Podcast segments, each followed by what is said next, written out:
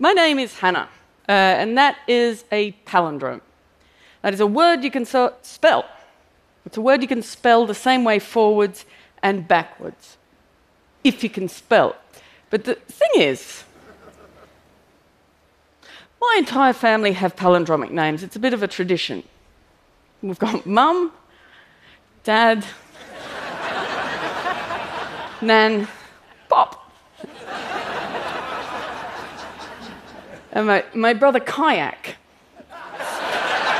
There you go, that's just a, a bit of a joke there. Um, I like to kick things off with a joke because I'm a comedian. Now, there's two things you know about me already. My name's Hannah, and I'm a comedian. I'm wasting no time. Here, here's a third thing you can know about me I don't think I'm qualified to speak my own mind. Bold way to begin a talk, yes, but it's true. I've always had a great deal of difficulty turning my thinking into the talking. So it seems a bit of a contradiction then that someone like me, who's so bad at the chat, could be something like a stand up comedian. But there you go. There you go. It's what it is. I first tried my hand at stand up comedy. comedy. See? See? See? I first tried my hand at stand up comedy uh, in my late 20s, and despite being a pathologically shy virtual mute with low self esteem who'd never held a microphone before, I knew as soon as I walked and stood in front of the audience, I knew, before I'd even landed my first joke, I knew that I really liked stand up, and stand up really liked me. But for the life of me, I couldn't work out why. Why is it I could be so good at doing something I was so bad at? I just, I couldn't work it out. I could not understand it. That is, until I could. Now, before I explain to you why it is that uh, I can be good at something I'm so bad at, let me throw another spanner of contradiction into the work by telling you that as soon, you know, not long after I worked out why that was, I decided to quit comedy. And before I explain that little oppositional cat I just threw amongst the thinking pigeons, let me also tell you this quitting launched my comedy career. I really launched it to the point where, you know, after quitting comedy, I became the most talked about comedian on the planet because apparently I'm even worse at making retirement plans than I am at speaking my own mind. Now, I've done up until this point, apart from giving over a spattering of biographical detail, is to tell you indirectly that I have three ideas that I want to share with you today. And I've done that by way of sharing three contradictions. One, I am bad at talking, I am good at talking. I quit, I did not quit. Three ideas, three contradictions. Now, if you're wondering why there's only two things on my so called list of three, I remind you it is literally a list of contradictions. Keep up. Now, the, the, folks at TED advised me that with a, a, a, talk of this length, it's best to stick with just sharing one idea. I, I said no. Now, what would they know? Now, to explain why I have chosen to ignore what is clearly very good advice, I want to take you back to the beginning of this talk, specifically my palindrome joke. Now, that joke uses my favorite trick of the comedian trade the rule of three whereby you make a statement and then back that statement up with a list. My entire family have palindromic names mum, dad, nan, pop. The first two ideas on that list create a pattern, and that pattern creates expectation. And then the third thing, bam, kayak, what? That's the rule of three. One, two, surprise, haha. Now,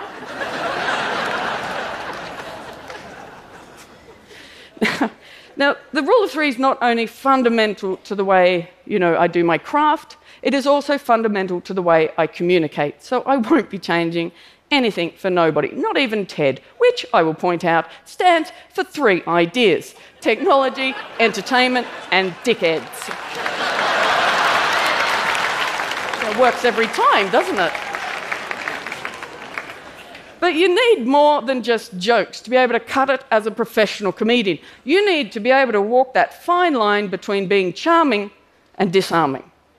And I discovered the most effective way to generate the amount of charm I needed to offset my disarming personality was through not jokes, but stories. So my stand up routines are filled with stories stories about growing up, my coming out stories, stories about the abuse I copped for being not only a woman, but a big woman, and a masculine of center of woman. If you watch my work online, check the comments out below for examples of abuse. Now, it's time at that time in the talk where I shift into second gear, and I'm going to tell you a story about everything I've just said. In the last few days of her life, my grandma was surrounded by people, a lot of people, because my grandma was the loving matriarch of a large and loving family. Now, if you haven't made the connection already, I am a member of that family. Now, I was lucky enough to be able to say goodbye to my grandma on the day she died. But as she was already cocooned within herself by then, it was something of a one sided goodbye. So I thought about a lot of things, things I hadn't thought about in a long time, like the letters I used to write to my grandma when I first started university. Letters I filled with funny stories and anecdotes that I embellished for her amusement. And I remembered how I couldn't articulate the anxiety and fear that filled me as I tried to carve my tiny little life into a world that felt far too big for me. But I remembered finding comfort in those letters because I wrote them with my grandma in mind. But as the world got more and more overwhelming and my ability to negotiate it got worse, not better, I stopped writing those letters. I just didn't think I had the life that Grandma would want to read about. Grandma did not know I was gay. And about six months before she died, out of nowhere, she asked me if I had a boyfriend. Now, I remember making a conscious decision in that moment not to come out to my grandmother. And I did that because I knew her life was drawing to an end and my time with her was finite, and I did not want to talk about the ways we were different. I wanted to talk about the ways we were connected. So I changed the subject. And at the time, it felt like the right decision. But as I sat, witness to my grandmother's life as it tapered to its inevitable end, I couldn't help but feel I'd made a mistake not to share such a significant part of my life but I also knew that I'd missed my opportunity. And as Grandma always used to say, oh well, it's all part of the soup. Too late to take the onions out now. and I thought about that, and I thought about how I had to deal with too many onions as a kid. Growing up gay in a state where homosexuality was illegal and with that thought, I could see how tightly wrapped in the tendrils of my own internalized shame I was. And with that, I thought about all my traumas the violence, the abuse, my rape. And with that, all that cluster of thinking, a thought, a question kept popping into my mind to which I had no answer. What is the purpose of my human? Out of anyone in my family, I felt the most akin to my grandmother. You know, we share the most traits in common. Well, not so much these days. Death really changes people. But that is my grandmother's sense of humour. But the person I felt most akin to in the world was a mother, a grandmother, a great grandmother, a great great grandmother. Me, I represented the very end of my branch of the family tree. And I wasn't entirely sure I was still connected to the trunk. What was the purpose of my human? The year after my grandmother's death was the most intensely creative of my life. And I suppose that's because at an end, my thoughts gather more than they scatter. My thought process is not linear. I'm a visual thinker. I see my thoughts. I don't have a photographic memory, and nor is my head a static gallery of sensibly collected think pieces. It's more that I've got uh, this ever evolving language of hieroglyphics that I've developed and I can understand fluently and think deeply with, but I struggle to translate. I can't paint, draw, sculpt, or even haberdash. And as for the written word, I, you know, I I'm okay at it, but it's a torturous process of translation, and I don't feel it does the job. And as far as speaking my own mind, like I said, I'm not great at it. Speech has always felt like an inadequate freeze frame for the life inside of me. All this to say, I've always understood far more than I've ever been able to communicate. Now, about a year before Grandma died, I was formally diagnosed with autism. Now, for me, that was mostly good news. I always thought that I couldn't sort my life out like a normal person because I was depressed and anxious.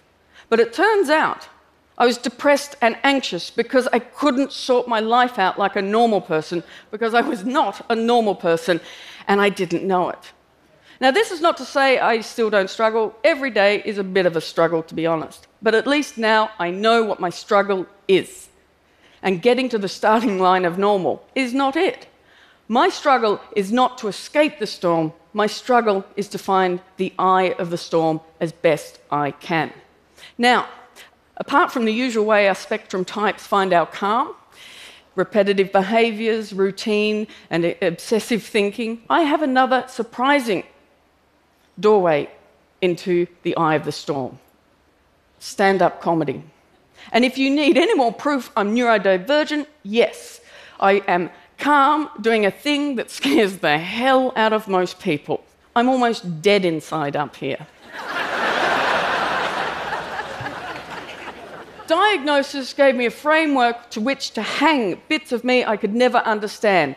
My misfit suddenly had a fit, and for a while I got giddy with the newfound confidence I had in my thinking. But after Grandma died, that confidence took a dive. Because thinking is how I grieve. And in that grief of thought, I could suddenly see with so much clarity just how profoundly isolated I was and always had been what was the purpose of my human? I began to think a lot about how autism and PTSD have so much in common, and I started to worry because I had both. If I could ever be, you know, could I ever untangle them? I'd always been told that the way out of trauma was through a cohesive narrative. I had a cohesive narrative, but I was still at the mercy of my traumas. They were all part of my soup, but the onions still stung. And at that point, I realized that I'd been telling my stories for laughs. I'd been trimming away the darkness, cutting away the pain, and holding on to my trauma for the comfort of my audience. I was connecting other people through laughs, yet I remained profoundly disconnected. What was the purpose of my human? I did not have an answer, but I had an idea. I had an idea to tell my truth. All of it. Not to share laughs, but to share the literal, visceral pain of my trauma. And I thought the best way to do that would be through a comedy show. And that is what I did. I wrote a comedy show that did not respect the punchline. That line where comedians are expected and trusted to pull their punches and turn them into tickles. I did not stop. I punched through that line into the metaphorical guts of my audience. I did not want to make them laugh. I wanted to take their breath away, to shock them so they could listen to my story and hold my pain as individuals, not as a mindless, laughing mob. And that's what I did, and I called that show Nanette. Now, many.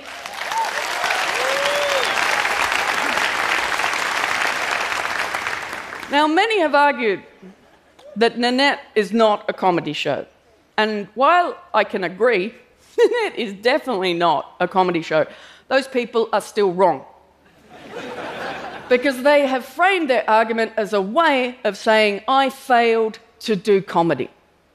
I did not fail to do comedy. I took everything I knew about comedy, all the tricks, the tools, the know how. I took all that, and with it, I broke comedy. You cannot break comedy with comedy if you fail at comedy. Flaccid be thy hammer. That.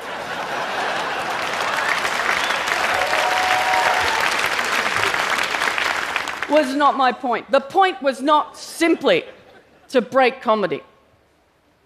The point was to break comedy so I could rebuild it and reshape it reform it into something that could better hold everything I needed to share. And that is what I meant when I said I quit comedy. Now, it's probably at this point where you're going, yeah, cool, but what are the three ideas exactly? Uh, it's a bit vague. Um, I'm, I'm glad I pretended you asked.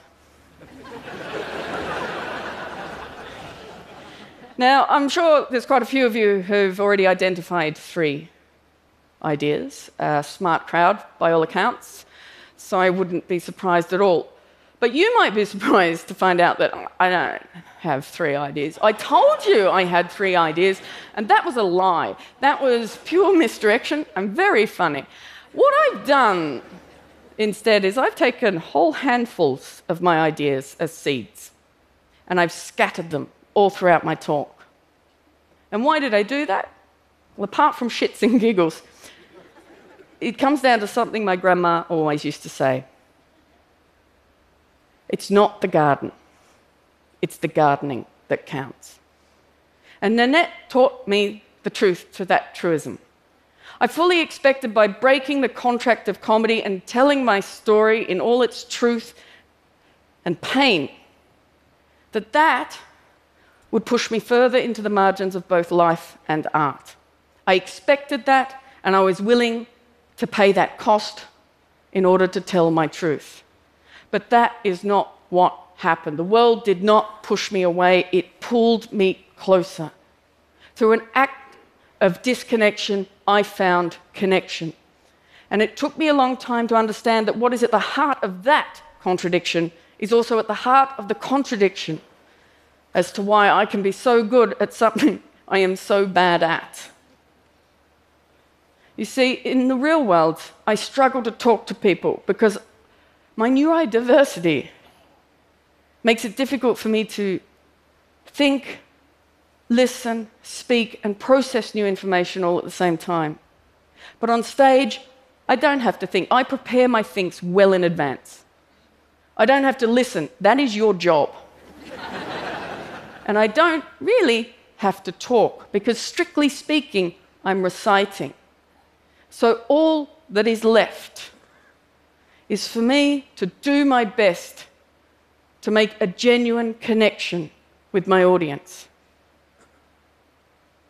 And if the experience of Nanette taught me anything, it's that connection depends not just on me. You play a part. Nanette may have begun in me, but she now lives and grows in a whole world of other minds, minds I do not share, but I trust I am connected. And in that, she is so much bigger than me. Just like the purpose of being human is so much bigger than all of us. Make of that what you will. Thank you, and hello.